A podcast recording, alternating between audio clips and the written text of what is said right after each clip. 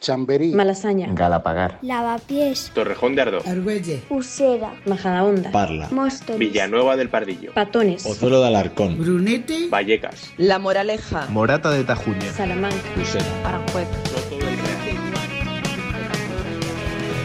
Cuando vengas a Madrid, chulona mía, voy a ser temperatriz de lavapiés y alfombrar. Tres pasos a la izquierda, tres a la derecha y vuelta. Así se baila el chotis. En el día de reflexión, tras una campaña tan bronca y radicalizada, vamos a apagar los megáfonos y a mutear los eslóganes para seguir los pasos y las vueltas que han dado para llegar a la política las tres mujeres y los tres hombres que aspiran a liderar la Comunidad de Madrid.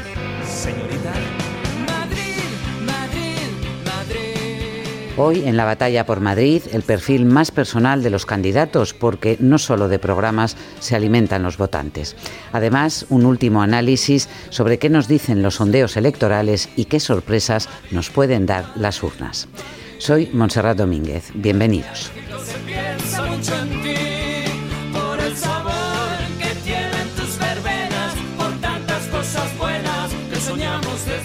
Vamos a empezar con los candidatos que se estrenan en este 4M. José Juan Morales, ¿quién es Mónica García, de Más Madrid? Te lo va a contar ella quién es de forma resumida y luego si te parece te lo amplío yo. Me llamo Mónica García, tengo 47 años, soy médica de la sanidad pública y quiero ser presidenta de la Comunidad de Madrid. La candidata de Más Madrid ha insistido durante toda la campaña en presentarse así como madre de tres hijos menores de 9 años, médica y ciudadana. En concreto es anestesióloga en el Hospital 12 de Octubre. De hecho, también ha repetido durante toda la campaña que ha pasado allí los meses más duros de la pandemia trabajando. Su principal afición desde que era joven es el atletismo y además en múltiples disciplinas, desde correr los 800 metros a lanzamiento de jabalina o también hacía 100 metros vallas. De hecho, tiene una gran marca en esta disciplina, 14 segundos y 77 centésimas, que no está nada mal teniendo en cuenta que el récord de España son solo 3 segundos menos. Quizá por ello, una de sus oficinas móviles principales está en la meca de los runners de Madrid. El Retiro es eh, mi barrio de, de toda la vida, donde tiene una casa mis padres y donde he estado yo siempre ¿no? alrededor. La gran mayoría de los días cierro un huequito para estar con los chavales. Entonces a veces, pues sí que es verdad que preparo aquí cosas en el retiro, la oficina del parque que la llamamos. Además le gusta viajar en autocaravana con su familia y entre sus gustos musicales están Extremo Duro, Niños Mutantes y Racalmuto. En cuanto a su declaración de bienes, tiene un piso y una casa rústica en Madrid, ambas en nuda propiedad, 112.000 euros repartidos en tres cuentas corrientes y el sueldo que declaró en 2019, que es el último año disponible, fue de 55.350 euros. Eh, José, ¿cómo empezó en, en política esta médica? Pues al ser médica empezó su activismo político ligado a la sanidad. Fue uno de los rostros de la Marea Blanca, aquella que luchó por la defensa de la sanidad pública durante el gobierno de Ignacio González, cuando era consejero de Sanidad Javier Fernández Lasqueti. En 2015 se unió a Podemos y luego se unió a su vez a Íñigo Errejón en el partido de Más Madrid. Además fue al colegio Yale, que estaba en el Viso, y luego de adolescente al Instituto Público Beatriz Galindo, que está muy cerca de la Plaza de Colón. Sus padres, como ella, son también médicos, en este caso los dos eran psiquiatras. Además su padre, Sergio García, fue diputado en la primera legislatura de la Asamblea de Madrid por el Partido Comunista.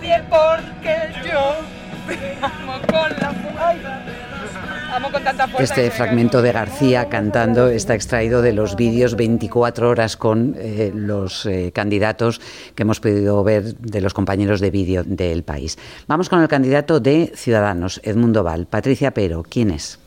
Edmundo Val aterrizó como un paracaidista en las elecciones madrileñas tras la convocatoria sorpresa de Isabel Díaz Ayuso.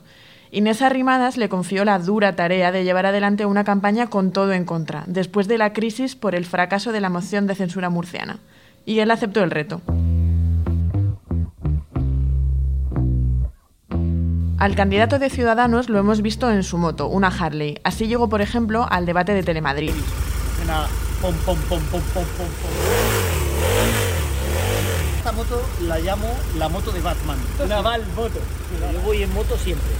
Y también corriendo. Soy corredor de fondo, aguanto todo. Edmundo Val nació en Huelva en 1967, donde su padre, que era gallego, fue destinado como funcionario del Estado. Al poco de nacer Edmundo, el primero de los tres hijos, la familia se trasladó a Madrid. Aquí estudió Derecho en la Complutense y a los 26 años se sacó su plaza como abogado del Estado. Y sí quiero poner de manifiesto que en este juicio se produce algo que es un punto de inflexión en la tramitación de los tres asuntos del caso Gürtel que ya llevamos y es... Fue el letrado en el juicio de la Gürtel, donde muchos le recuerdan por pedir una condena ejemplar. Algunos futbolistas como Messi o Cristiano Ronaldo también estuvieron en su punto de mira por fraude fiscal. En 2019 entró en política, se presentó en las listas de Ciudadanos por Madrid ese fue el año en el que el Partido Naranja pasó de 57 a 10 diputados. Val mantuvo su escaño tras la renuncia de Albert Rivera. Patricia, ¿y es cierto que, su hijo ha anunciado que no le va a votar? Sí, ese otro Edmundo, que es su hijo, eh, casi le roba el protagonismo en su campaña. Eh, su hijo rapero de 22 años aseguró que no le iba a votar. ¿Dónde está Junior? Tengo dos hijos, tengo un hijo que acaba de cumplir ahora 22 años y una hija que nada el día 10 de mayo cumplirá 20. Sí, yo soy abstencionista, entonces eh, tengo claro que no voy a votar. Mi padre sabe que nunca he coincidido con él ideológicamente y aún así nos llevamos genial y debatimos de política y nos encanta. Yo sí soy votante de, Ciudadanos. Quien habla es su mujer, ¿no? Ella sí que le va a votar. Sí, ella sí. Es una compañera de carrera con la que lleva más de 25 años. Eh, la familia vive en una urbanización al norte de Madrid, aunque tienen otra propiedad en la capital y además otras dos en Segovia. A Edmundo Val no se le da mal lo de cocinar y asegura que se puede pegar hasta dos horas en el mercado haciendo la compra. Es del Atlético de Madrid, friki de la informática y amante del rock. No solo lo escucha, sino que también lo ejerce porque toca la batería y, por cierto, tiene una lista en Spotify que se llama Rock and Val, con 700 canciones.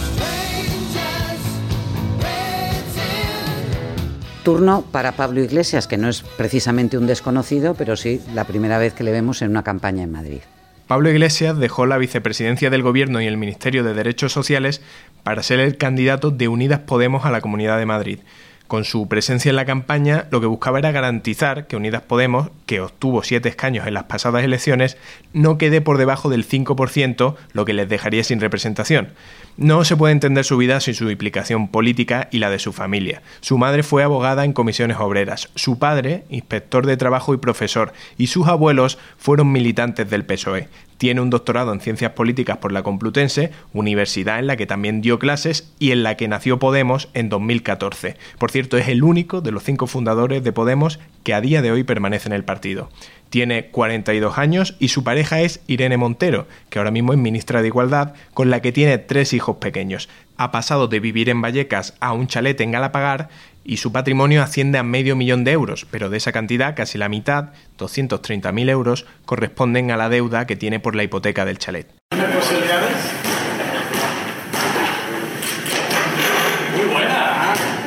Aquí escuchamos a Pablo Iglesias jugando al baloncesto. Él además se declara seguidor del Numancia por haber residido en Soria desde los 2 hasta los 13 años. Pablo Iglesias es muy cinéfilo. Una de sus películas favoritas es Las invasiones bárbaras de Denis Arcand y sobre todo lo hemos escuchado muchas veces hablar de series. Se declara fan de The Wire, Peaky Blinders y Juego de Tronos.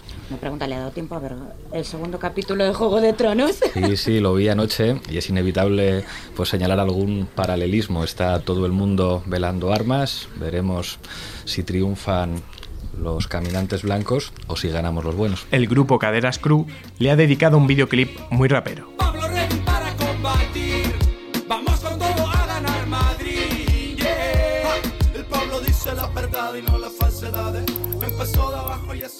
Vamos con la candidata de Vox, con Rocío Monasterio. A Rocío Monasterio le encanta ir a comer al Kentucky Fried Chicken, y no es para menos, porque su padre fue el responsable de traer esta franquicia americana a España. Aunque ella es madrileña, también posee el pasaporte cubano, de donde procede su familia. Monasterio tiene 47 años, es arquitecta de formación y tuvo una empresa de arquitectura e interiorismo, con esta empresa ha tenido algunos problemas por irregularidades con su firma antes de obtener el título. Yo estuve 20 años en el mundo de la construcción en una caseta de obra, porque hacía de jefa de obra. Ya habría 20 obras a la mañana, ¿eh? me hacía un turno, iba abriendo las obras de caseta en caseta. Por eso me Vive en el barrio de Chamartín, junto a su pareja y compañero de partido Iván Espinosa de los Monteros, portavoz de Vox en el Congreso.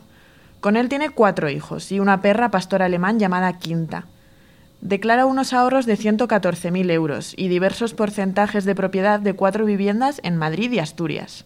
Es seguidora del Real Madrid, aunque su deporte favorito es el piragüismo. Bueno, le tengo mucho cariño porque ahí por el Sella, en Asturias, en los picos de Europa, pues eh, se, baja, se bajan los ríos y los ríos fuertes, ¿no? Y eso a mí me encantaba y lo hacía cuando era eh, pequeña y ahora no me da tiempo a hacerlo, pero me sigue encantando. En sus redes sociales cuelga imágenes y vídeos familiares, como este tocando la guitarra a su hija.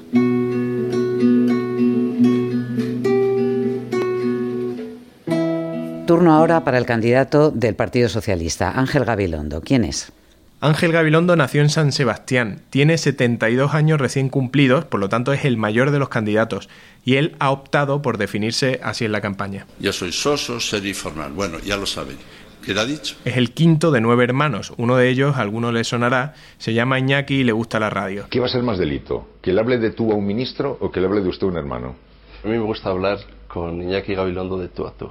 Bueno, por otra parte, a mí no me saldría hablar con Ángel Gabilondo de usted. Está divorciado de su primera mujer, con la que tiene dos hijos, y convive con otra pareja desde hace 20 años, profesora de latín en la Universidad Autónoma, universidad de la que él mismo fue profesor de filosofía, catedrático y, por último, rector. Lo fue desde el año 2002 hasta el año 2009, y en los últimos años compaginó ese cargo con el de presidente de la Conferencia de Rectores. En 2009 abandonó esas ocupaciones porque el presidente Zapatero lo llamó para ser ministro de Educación, cartera de la que se encargó dos años, hasta 2011. Tiene un brillante historial académico, como podemos ver, pero aún así dice que de las cosas que mejor se le han dado en la vida son planchar y jugar al fútbol. Es de la Real Sociedad, por cierto.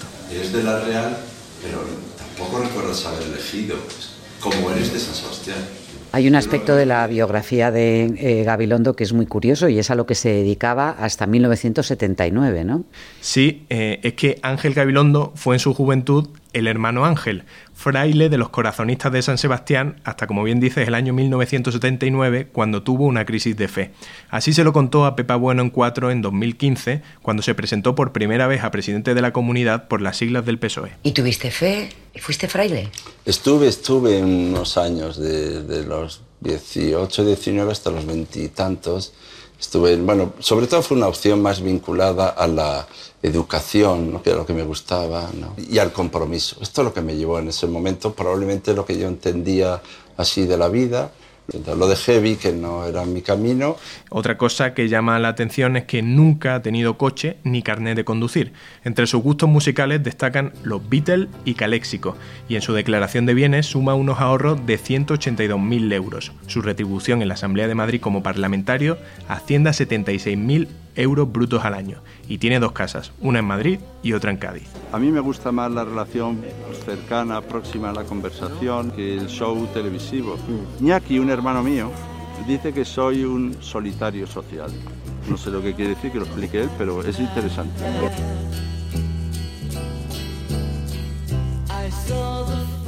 Y vamos por último con la candidata a la reelección, Isabel Díaz Ayuso, del Partido Popular.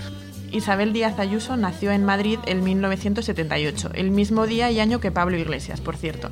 Su familia tenía una casa en Chamberí. Su padre, de un pueblo de Ávila, era comercial y su madre ama de casa. Tiene un hermano mayor, Tomás. Ayuso está divorciada y hasta hace unos meses compartía una casa de alquiler con su pareja, pero lo dejaron. Aunque cuando estuvo contagiada de COVID vivió en un apartamento de lujo del empresario Quique Sarasola. Licenciada en periodismo por la Universidad Complutense de Madrid, se afilió al PP en 2005 y en su currículum consta haber sido becaria de Radio Marca y de la Fundación FAES. Soy algo tímida. Por ejemplo, yo al principio en el debate, o ahora cuando bajaba las escaleras y eso estaba lleno de gente de cámaras. Eso al final me, me cuesta un poco porque digamos que yo he sido siempre de segunda y tercera regional en, en mi vida, en las cosas. Y de repente verte ahí poniendo la cara en todo, todo el rato, con tanta exposición, pues al principio sí que te cuesta un poco, te da timidez. Pero luego se te Cuando olvida. Isabel Díaz Ayuso llegó a la presidencia en 2019, no era muy conocida por la ciudadanía, pero ella llevaba casi 15 años en política. Es diputada en la Asamblea de Madrid desde 2011. Se ha especializado en comunicación política y de ello ha dado cursos a dirigentes del PP. Hace dos años su estilo de comunicación ya dio mucho que hablar. Un atasco a las 3 de la mañana un sábado en Madrid me parece que es seña de identidad de Madrid y creo que cualquier persona que vive en Madrid sabe a lo que me refiero. En su muñeca luce la flor de la portada de un disco de Depeche Mode, uno de sus grupos favoritos, junto con Los Secretos. Es seguidora del Real Madrid, fan de la cocina japonesa y el esquí, y su ciudad favorita, entendemos que después de Madrid, es Nueva York. También se ha declarado aficionada a los toros, de hecho la hemos visto en alguna ocasión posar con capotes. Es muy importante reconocer la grandeza del toreo y acercar la cultura taurina a la sociedad y en particular a los jóvenes. Cuenta que le gusta escribir las cosas que le pasan. Lo mejor de haber sido presidenta. Que en esta chuleta, Una lista de cosas. cuando hay algo que me ha pasado que es muy bueno, me lo apunto. Y me lo apunto ahí porque así, el día que se acabe, diré, mereció la pena por todo esto.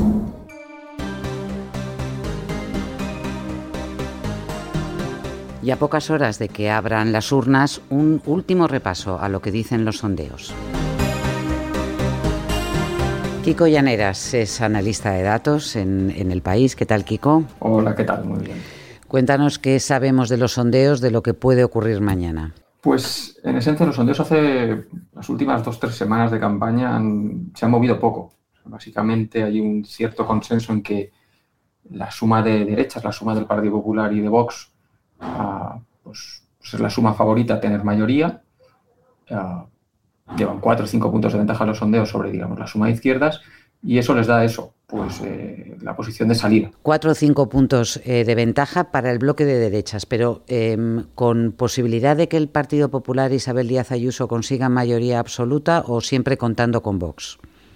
Muy difícil, las opciones de mayoría muy difícil. O sea, yo el- con estos números que hacemos, ¿no? De pues, eh, tomar los datos de las encuestas, eh, simular las elecciones 20.000 veces, teniendo en cuenta los errores que son más o menos normales, eh, la probabilidad, ¿no? El número de veces en que el PP alcanza la mayoría absoluta pues no llega al 5%, ¿no? O sea, sería, digamos, más difícil que, que una opción entre 20. Entonces, puede ocurrir, o sea, no es una imposibilidad, a veces eh, estamos en imposibilidades, pero parece muy difícil. Lo más normal es que el Partido Popular eh, necesite el- algún tipo de apoyo de Vox, ya sea entrando al gobierno, sin entrar al gobierno, eso es, es una discusión más, más política que no aritmética, pero necesitaría algún tipo de guiño eh, de Vox. Hmm. Eh, ese es, digamos, el escenario ahora mismo central. Kiko, ¿qué ha pasado con el voto de Ciudadanos? ¿Eso los sondeos detectan también eh, de manera nítida hacia dónde ha ido? muy, o sea, muy claramente que muy poquitos siguen en Ciudadanos, eso es como la primera clave, es, llamativo, pero apenas el 10-15% de la gente que votó a Ciudadanos en 2019 eh, dice que les va a volver a votar, que es, es una pérdida de, votos brutal en dos años. Ah, y sí sabemos más o menos hacia dónde van, ¿no? Hay un- una parte de votantes de Ciudadanos que se mantienen en la indecisión y, digamos, están un poco en el limbo. Es probable que una parte de esos votantes eh, no vayan a ningún sitio y, digamos, no voten. Y luego el núcleo, digamos, el porcentaje mayor de, de los votos de Ciudadanos están yendo al, al Partido Popular. Están yendo al, al Partido Popular masivamente. Hay unos poquitos que van a, a Vox, bastante pocos. Hay quizás un 3-5% de votantes de Ciudadanos, que no es tan poca gente, que van al Partido Socialista, pero el flujo mayoritario es al, al Partido Popular. Y recordemos que se quedó a cuatro escaños del Partido Popular en las últimas elecciones, hace dos años. Estuvo casi casi al borde del, del sorpaso, lo cual es una desaparición, si realmente no llegan al 5%, más que notable, ¿no? Sí, es un partido que estuvo pues eso, cerca del 20% de los votos, es decir, casi uno de cada cinco votos de los madrileños y, y ahora mismo las encuestas le están dando 10 veces menos, dos, tres puntos. Ah, es, es, que es, una, un descenso avisado, ¿no? Porque desde entonces ya hubo unas elecciones generales donde Ciudadanos ya tuvo un resultado peor, se quedó en el 9% de votos, algo más en Madrid. Después había unas elecciones catalanas, tradicionalmente el bastión del partido, donde también ha tenido un mal resultado. Entonces, pues más o menos la tendencia venía siendo clara y la sensación que hay es que Ciudadanos estará en torno al 3-4%. ¿Hay todavía alguna posibilidad de que sorprendan a los sondeos y, y tuviesen representación incluso? Pero son pequeñas. Mm. ¿Y hay alguna otra sorpresa que nos pudieran dar eh, la realidad de mañana en las urnas respecto a los sondeos? ¿Algo que tú consideres más probable? Pues una, una sorpresa es el- la entrada de Ciudadanos, digamos, eh, contra pronóstico, que sería relevante porque afectaría las. Podría darse la paradoja de que un partido con el 5,1% de votos, que además es un muy mal resultado porque viene de números muy altos, pues le diese siete escaños a Ciudadanos y que esos escaños fuesen decisivos. parece poco probable, pero es una con, haciendo lista de sorpresas la tienes que, la tienes que incluir. Y yo creo que la otra sorpresa es eh, sencillamente que las encuestas se equivoquen. O sea, que ese momento de derechas que, parecen observar, la, mayoría de ellas, de un votante de derechas más movilizado, un cierto flujo de votos yendo desde izquierda a derecha, pequeño pero, pero, pero relevante, pues que esas señales, eh, esos dos, tres puntos eh, que la derecha saca sobre la izquierda, pues no estén ahí realmente. Que haya un fallo en los sondeos y que nos sorprenda pues, un resultado de la izquierda mejor de lo esperado y que les valga incluso para, para, gobernar. Es, en días como hoy es difícil imaginarlo porque llevamos tres semanas o un mes hablando de que la derecha tiene ventaja, pero este tipo de errores ocurren. O sea, no hace falta irse tampoco muy lejos. Las elecciones andaluzas de 2018 es el, error más, más reciente en España. Las encuestas veían una situación de igualdad o incluso daban ventaja a la izquierda y lo que se produjo es una sorpresa al revés. Eh, los partidos de derecha tuvieron un buen resultado y de, hecho gobiernan en, Andalucía y gobernaron por primera vez. Eh, dentro del bloque de izquierdas, em, los sondeos están detectando también una subida de, Más Madrid. Eso em, respecto al PSOE y respecto a Unidas eh, Podemos. Esto está siendo una constante también de, la, de las, bueno, concretamente de la última semana, ¿no?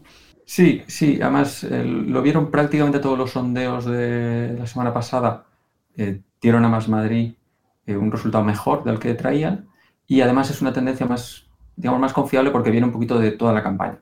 O sea, en el último mes y medio, pues el PSOE empezó la campaña con el 27, casi 27% de votos y se ha dejado 5, está en torno al 22 en los últimos sondeos y Más Madrid ha hecho el viaje contrario. Empezó en torno al 11 y se ha ido elevando hasta el entorno del 16%. Mm. Es verdad que en esto yo creo que hay una clave que es la, visibilidad. Al final Más Madrid tenía en su contra que es el único partido que no es un partido de ámbito estatal y por lo tanto hasta que no se convocaron estas elecciones pues no estaba tan presente, no está en la agenda todos los días como el resto de partidos. ¿no? Entonces es verdad que la campaña era una oportunidad para el partido, ¿no? bueno, digamos, es su momento, ¿no? Es una marca madrileña y pues parece que lo han, lo han podido explotar. Hmm. Kiko, em, ¿de qué forma puede afectar el hecho de que el voto, em, de que la jornada electoral sea un martes laborable? Pues gran pregunta. lo cierto es que, que, es un factor de incertidumbre. O sea, en el fondo ha ocurrido pocas veces y siempre, como al final nos basamos en la historia para hacer las predicciones, pues cuando la historia no te no ayuda, pues te deja un poco a ciegas. Entonces, en este caso yo creo que es factor de incertidumbre como primera clave. Sí es cierto que hay algunos datos que, sugieren que, puede beneficiar o que puede perjudicar más a la, izquierda. Mm, no es una certeza, pero hay un dato relevante, que es la encuesta de Metroscopia que hicimos en el periódico la, semana pasada, preguntaba, ¿se va a votar un martes? Eh, ¿En qué medida le complica a usted eh, eso, la posibilidad de ir a votar, como se lo hace más difícil. Y lo que encontramos ahí es que los votantes del PP y Vox eran los votantes que veían menos problemas en tener que votar un martes, los de Más Madrid eran los que veían más dificultades, también los del PSOE y los de Unidas Podemos. Entonces, parece que puede ser un factor. No está claro si, esa respuesta viene un poco pues, influenciada por, la, ser consciente de que puede ser un problema o, o realmente que es un problema para esa gente pero en principio las pocas señales que tenemos, eh, de nuevo, hmm. vuelven a darle ventaja a la derecha en estas elecciones. Sí, bueno, en cualquier caso, votar en, un día laborable siempre es complicado porque están los niños, el, trabajo y recordemos también que seguimos en pandemia, así que ya veremos también cómo influye en el, en el voto el hecho de, bueno, pues de que haya que mantener distancias de seguridad y organizarse y además evitar que haya mucha gente. Muchas incertidumbres que mañana, Kiko, quedarán ya eh, despejadas directamente. Eso es, eso es, como siempre, incertidumbre en las elecciones, pero bueno, lo terrorífico sería unas elecciones sin, ninguna incertidumbre, eso sí que sería un, un, drama. Muy bien, muchas gracias, Kiko Llaneras. Nada, muchas gracias a vosotros, como siempre, un placer. José Juan Morales ha estado al frente de la realización de este podcast con la redacción y producción de Patricia Peiró y Miguel Cantón. Mañana, 4 de mayo, es la cita con las urnas y aquí estaremos cuando cierren para contarte los resultados. Hasta mañana.